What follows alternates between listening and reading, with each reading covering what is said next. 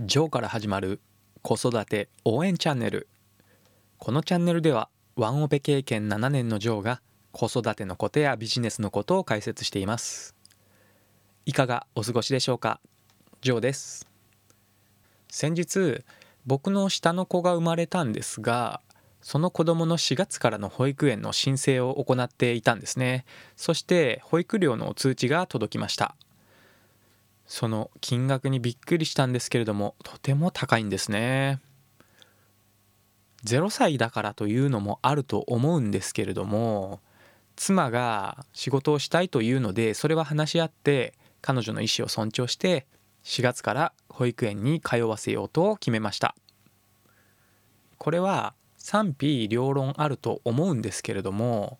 僕たち夫婦の考え方としては24時間子供と閉鎖的な空間に一緒にいてストレスを感じてしまうよりは日中は子供を保育園に預けてその間は外で仕事をして気分転換をする。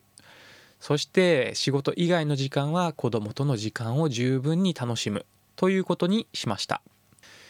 もちろん一緒にいる時間が長い方がいいという意見もあると思いますので考え方は人それぞれで否定もしませんが僕たちとしてはずっと一緒にいることができない。そして時間が有限であることを感じるからこそ一緒にいる時間を大切にできるという考え方もできるのかなと思っています。僕は上の子が2歳の時から7年間一人親としてワンオペで子供と暮らしていました。その時もフルで仕事をしていましたので正直仕事が忙しい時もあって疲れて帰っても子育てや家事には休みはありませんので辛いなと感じる時もたくさんありました。日本は世界的に見てもママがメインで子育てを行っている家庭が多い国ですのでもう子育てをしている世の中のママたちみんながヒーローに見えましたね。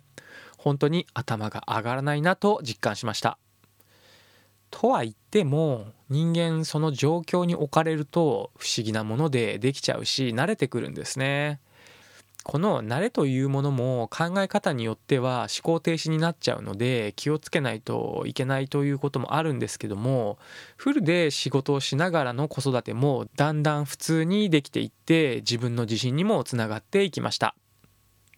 辛いと感じることもあるんですが子供がご飯を美味しいと言ってくれたりすやすや眠る寝顔を見ると一気に疲れが吹き飛びますしとても癒されていました。この時感じたのはワンオペで子育てを始めた時はまだ慣れていないので自分にできるかどうか不安でしたしなんか自分のことばかり考えてしまっていたんですね。この自分に焦点を当てている状態だと辛さを感じやすくなるんだなと気づきました。そしてしばらくしてその生活にも慣れてくるとワンオペでもできるという自信もついて不安もなくなってきますし子供の笑顔や寝顔を楽しんで子供は幸せでいてくれるかなというふうに考えられるような余裕も出てきました。一方で子育てをしながらも仕事をするということはお金をもらうということなので子育てをしているからとか関係なく仕事中はプロであるということになるんですね。仕事の内容もあるんですがどちらかというと仕事をする上でまあ社内外問わずたくさんの人と付き合う必要がありますので中には馬が合わない人も出てきたりと対人関係で悩んでしまうこともありましたそんな時はできるだけ視点を大きくするという方法をとると楽になりますこれはどういうことかというと例えばですがあなたは営業業務を効率化するソフトウェアを作る会社に勤めていてあなたの上司が多くの仕事を振ってくる人だとします。自分としてはあまり必要性を感じないデータのまとめ資料を上司に頼まれて作ることが求められるかもしれません。そしてその資料を上司のために作ると考えるとストレスを感じてしまうかもしれませんがそのまとめたデータ資料がどのように使われるのかというもっと大きな視点で考えてみます。お客さんに提出資料かもしれません。その資料によって自社の製品を買ってくれてその製品を使ったお客さんの仕事が効率化できるという価値の提供ができるかもしれません。さらにそのお客さんの口コミで他のたくさんのお客さんに同じような価値提供をすることにつながるかもしれません。すると自分の目の前の上司のためだけに仕事をするということを考えるよりももっと先まで広い視野で考えてみることで同じ資料を作るという仕事にもやりがいを見いだせるかもしれませんよね。このように自分の仕事の意味やビジョンを考える時に人類への貢献につながっているというような考えを持ってみると自身の幸せのためだけに焦点を合わせた悩みはとても小さくて馬鹿らしく感じるんですね。そう考えるとその目の前の人のためだけに行うことも人類のための貢献と考えることができて自尊心が高まっていきます。これを繰り返していくとどんどん大きな価値を提供できる人に成長できて気づいたら自分の市場価値は上がっていくので自分へ対価を払ってくれる人が出てきます。それがビジネスの本質なんですね。